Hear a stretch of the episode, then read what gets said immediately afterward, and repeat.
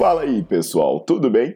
Bem-vindos ao Fitcast, Fitness com Cérebro. Eu sou Paulo Gentil, doutor em Ciências da Saúde, autor de best-sellers sobre emagrecimento, hipertrofia. Eu sou professor e pesquisador. Este canal foi feito especialmente para quem gosta de cuidar do corpo, mas não descuida da inteligência. Aqui a verdade é dita com evidências científicas, doa a quem doer. Não esqueçam de seguir o canal e divulgar. E também eu convido vocês para olhar os links na descrição do canal para ver as minhas aulas, meus livros e também me buscar nas redes sociais.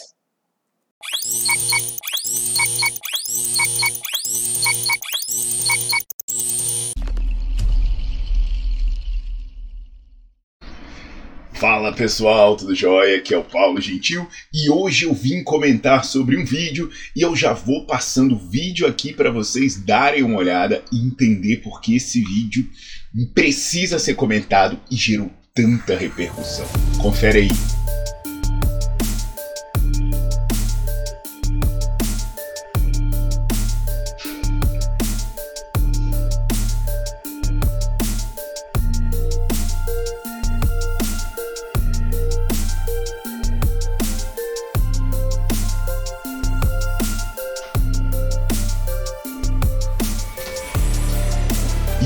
Pessoal, o que vocês acham? O que vocês acham disso? Mas por favor, espera terminar o vídeo para começar os comentários. Eu vou dar uma explicação cientificamente embasada. Pode agradar uns, pode desagradar outros, mas é isso aí, a ciência tem que ser mostrada e a verdade precisa ser dita.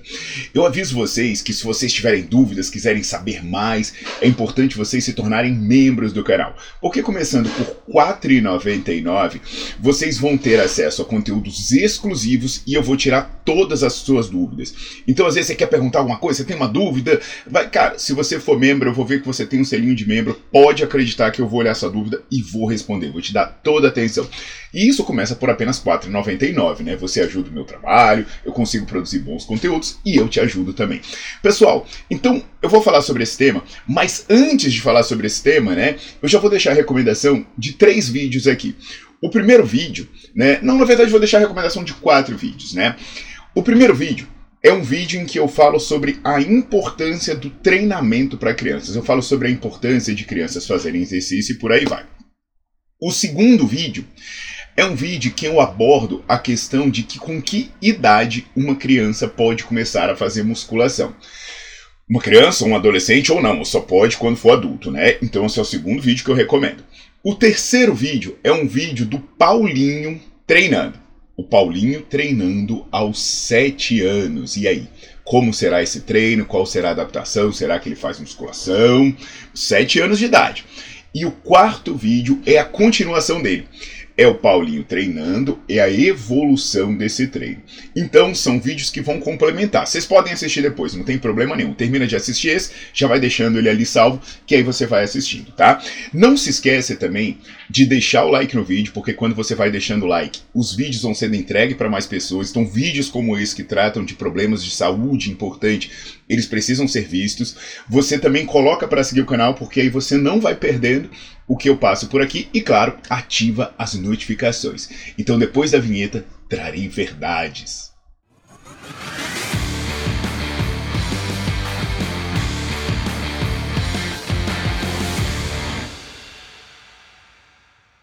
E aí, pessoal, vamos nessa? Tá? Se você ainda não se tornou membro, já sabe, aqui embaixo vai aparecer um botãozinho, você clica lá e se torna membro, e é verdade mesmo começa em R$ 4,99.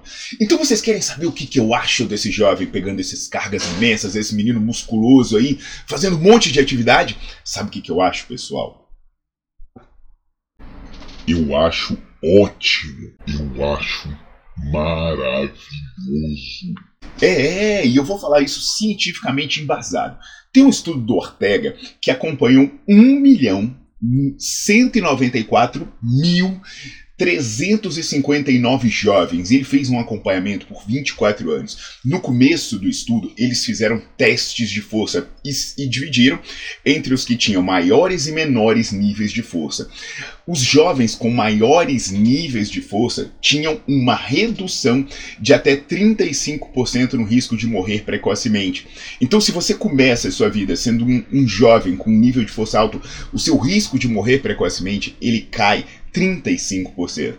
Quando você considera especificamente o risco de cometer suicídio, ele chega a cair 30% quando se tem altos níveis de força, quando se é jovem. E aí, se você considerar riscos de desenvolver problemas psiquiátricos, chegam a cair para menos da metade, chegam a cair 65% entre os jovens que têm altos níveis de força. Já que a gente vai falar sobre milhões de pessoas, vamos falar do estudo do Henrickson, que fez um acompanhamento até mais longo, acompanhamento de 30 anos, e a quantidade de jovens que ele acompanhou foi 1 milhão 212 mil e 53 jovens. E ele agora avalia o risco de se tornar inválido. Então ele fazia testes de força quando você era jovem e te acompanhava por 30 anos e ia vendo, né? Te acompanhavam, acompanhavam um milhão, mais de um milhão de jovens, ia vendo os que se tornavam inválidos, tinham que receber pensão por invalidez. Então se você pensa que você vai ser avaliado ali entre os 10 e os 20 anos, pô, é se tornar inválido antes dos 50 anos. E sabe o que ele verificou? Que o risco de se tornar inválido aumenta 40% quando você tem força baixa, quando se é fraco na juventude. E aí, se você considerar especificamente o risco de se tornar inválido porque teve um problema psiquiátrico, ele chega a aumentar em 90% quando você considera que você tem baixo nível de força na sua juventude. Tem outro dado muito bacana, né? É um estudo do Fraser que ele avalia a força entre os 9 e aos 15 anos de idade e depois ele avalia o risco de você se tornar diabético lá pelos 40, 50 anos. Então, será que uma pessoa ter força baixa lá pelos 9 anos de idade influencia no futuro?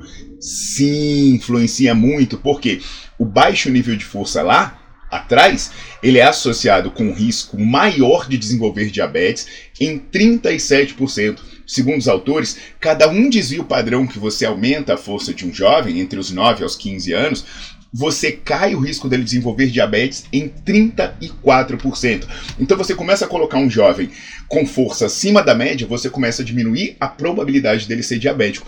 Então olha como é que é importante a força. É tão importante que um estudo com jovens de mais de 15 países sugeriu que o exame de rotina dos pediatras em crianças e adolescentes deveria envolver teste de força, porque os níveis de força são associados a riscos de problema do coração, problemas metabólicos e problemas ósseos. Então, sabe aquela história da criança chegar lá no médico, o médico fazer um monte de exame, então começar a avaliar a força, de tão importante que isso é para a saúde. Aí alguém pode estar falando, não, mas isso aí não é perigoso? Olha, isso é mito. Em média, as estatísticas revelam que acontece uma lesão a cada 85.733 horas de participação em levantamento de peso. Isso aí. Se você considera, por exemplo, né, que essa criança vai levantar peso uma hora por dia, de segunda a sexta, é, por ano, ela vai levantar aí 260 horas de peso, né?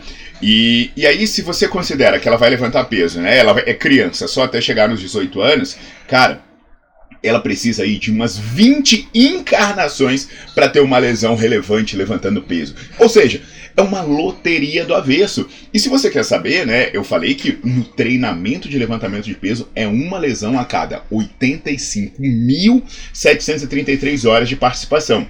Na educação física escolar é uma lesão a cada 500 horas. Olha só, nego por aí dizendo que é perigoso. E por que ficou esse mito de que musculação é perigosa?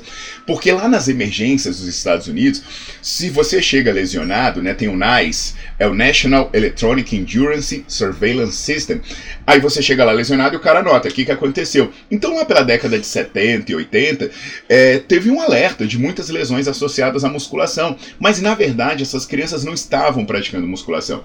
Por exemplo, eles tinham equipamentos em casa, em halteres, ela ia brincar com halteres, halteres, caía no pé do menino, aí o menino ia na emergência, aí falava, o que, que foi? Ah, caiu um halteres. Eu, cara, ah, halteres é musculação, sabe? O, o, os dois irmãos brincando, o outro pegava a anilha e jogava na cabeça do outro, o moleque chegava com a cabeça rachada lá. O que, que foi? Ah, foi aquela anilha. Ah, anilha é musculação. Então eram lesões por acidente. Isso foi puro mito, foi um erro.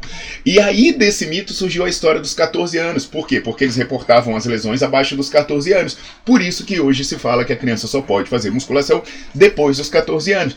Quer falar sobre outro mito? Crescimento. Mas esse menino vai crescer? Vai. Ele vai crescer mais do que se não fizesse. Gente, eu tô falando tudo isso, mas vocês vão olhar as aulas do Nerdflix em que eu explico todos esses detalhes, falo todos os estudos, são aulas de horas e horas. Eu tô aqui só jogando alguns fatos para você refletir, mas a aula completa no Nerdflix é imperdível. O que, que eu falo sobre crescimento? Os estudos que acompanham o crescimento mostram que as crianças que fazem musculação crescem mais que as que não fazem. Por quê? Porque tem estímulo nas cartilagens, né, aquelas estruturas que não estão calcificadas, tem picos de hormônio do crescimento e por aí vai. Inclusive, quando eles continuam acompanhando as crianças, eles falam, agora para de fazer musculação. Eles verificam que quando a criança para de fazer musculação, ela começa a crescer menos de novo. E talvez uma dúvida, né, reforçando, vai no Netflix ver tudo isso, viu? É, uma outra dúvida é, poxa, mas como é que esse menino ganhou toda, tanta força? Cara, treinando sabe? Tem estudo com criança, e esses estudos com crianças começam com 5 anos de idade, que em dois meses a criança aumenta em mais de 50% os níveis de força em dois meses. E esse corpinho musculoso, né, a testosterona é baixa tal, não tem apenas testosterona, tem outras vias anabólicas, e tem estudos em crianças a partir de 7 anos de idade, mostrando que o anabolismo ele duplica. Então a retenção de nitrogênio aumenta em 100% treinando apenas um ano e meio, um ano e meio, não, um mês e meio. E aí vamos terminar sobre o CrossFit. O crossfit é perigoso? Bem, eu indiquei quatro vídeos no começo, eu indico mais um vídeo agora, que é um vídeo que eu falo sobre crossfit. E olha, na boa, eu, dou, eu usou o crossfit pra caramba. Inclusive, nesse vídeo eu levanto vários pontos que podem ser potencialmente perigosos. Mas para criança é diferente. Eu tenho até um artigo científico publicado pelo meu grupo em que a gente propõe o crossfit para criança. Por quê? Porque criança fadiga pouco, criança se recupera rápido, criança precisa de diversidade de estímulo. Então você pensa em você, ah, mas criança não pode, é coisa demais para criança, é coisa demais para adulto, porque a capacidade de recuperação do adulto é muito diferente da capacidade de recuperação da criança. Você dá um treino máximo para a criança que no adulto deixaria ele quebrado por uma semana, a criança se recupera em 24 horas sabe? Você dá uma série máxima lá de supino, a pessoa fadiga, o adulto precisa de 10 minutos para voltar a ter dignidade, né? Em um minuto o adulto perdeu 50% da força, em um minuto a criança está totalmente recuperada. Então a perspectiva é totalmente diferente, né? E aí, gente, o que, que mais me incomoda? Me incomoda quando eu penso nisso, né? São os memes, as pessoas criticando, sabe? Ou é porque não estuda, ou é porque é ignorante. Não estuda porque não conhece todos esses dados. Porque quando você bota uma criança para treinar força, você está dando uma vacina prevenindo vários problemas de saúde. E quando a gente fala problema de saúde, é cardíaco, é metabólico, é psicológico, é psiquiátrico. E aí a pessoa fala: Mas eu não mas colocaria eu não meu filho pra fazer isso. Ai, mas o meu filho vai fazer coisas legais. Ai, mas o meu filho vai fazer coisas muito divertidas e serelepes. Aí você vai no perfil da pessoa e tá lá o filho sentado na frente de uma tela, com o celular na mão, vendo televisão, assistindo YouTube, comendo fast food. Pô, isso é comprovadamente perigoso, sabe? Uma criança com baixo condicionamento físico e obesidade, de cada 10 crianças que estão nesse quadro, dependendo do nível de, de condicionamento e de obesidade, cada 10 crianças, 3 vão ser inválidas. Então o cara tá brincando de roleta russa com o filho dele, porque se você brinca de roleta russa, né, você bota uma munição no revólver, a probabilidade daquilo dar problema é 1 em 6. Só que se você deixa o seu filho obeso e sedentário, a probabilidade daquilo dar problema é 1 em 3. É pior do que brincar de roleta russa. E vem criticar o menino que está levantando peso? Pô, vamos investir em conhecimento, vamos parar com essa palhaçada aí. Então, se você não é membro do canal, torne-se membro. E se você é estudante ou profissional da área da saúde, vai assinar o Nerdflix, porque eu falei um monte de coisa que certamente não é novidade para quem vem estudando comigo. E custa apenas R$ 24,90 por mês. É o melhor investimento que você vai fazer e você vai aprender mais do que na faculdade, porque eu garanto que só nesse vídeo aqui eu passei mais informação do que você deve ter visto na faculdade e até mesmo em alguma pós-graduação. Diz aí.